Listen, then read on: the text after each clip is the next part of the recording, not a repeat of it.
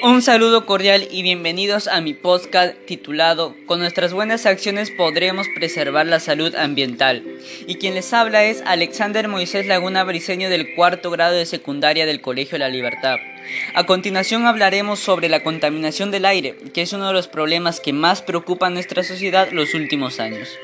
La contaminación del aire es una realidad que afecta cada vez más a los seres humanos, es decir, la cantidad de oxígeno del aire se reduce notablemente y en su lugar aparecen grandes concentraciones de ozono, dióxido de nitrógeno, dióxido de azufre y otras partículas nocivas.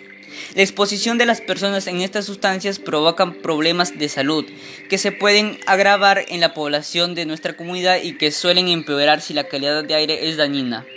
Existen diferentes causas de la contaminación del aire y en las ciudades suelen influir casi todas.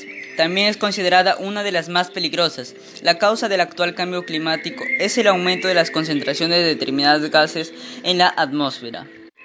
Las principales fuentes de contaminación del aire son las fábricas y laboratorios, vehículos automotores, desechos sintéticos, deforestación y productos en aerosol. Algunas de las acciones que deberíamos tomar en cuenta serían evitar el uso de autos que expulsen humos tóxicos, reciclar lo que nos serviría para reusarlo y usar bicicleta como transporte y proteger y cuidar las zonas verdes.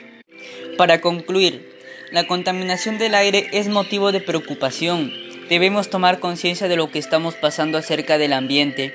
También tener en cuenta las propuestas relacionadas para así tener mejor oxígeno y con ello reducir los niveles de contaminación de nuestra comunidad para tener un ambiente limpio hacia las futuras generaciones. Produce una inmensa tristeza pensar que la naturaleza habla mientras el género humano no la escucha. Gracias.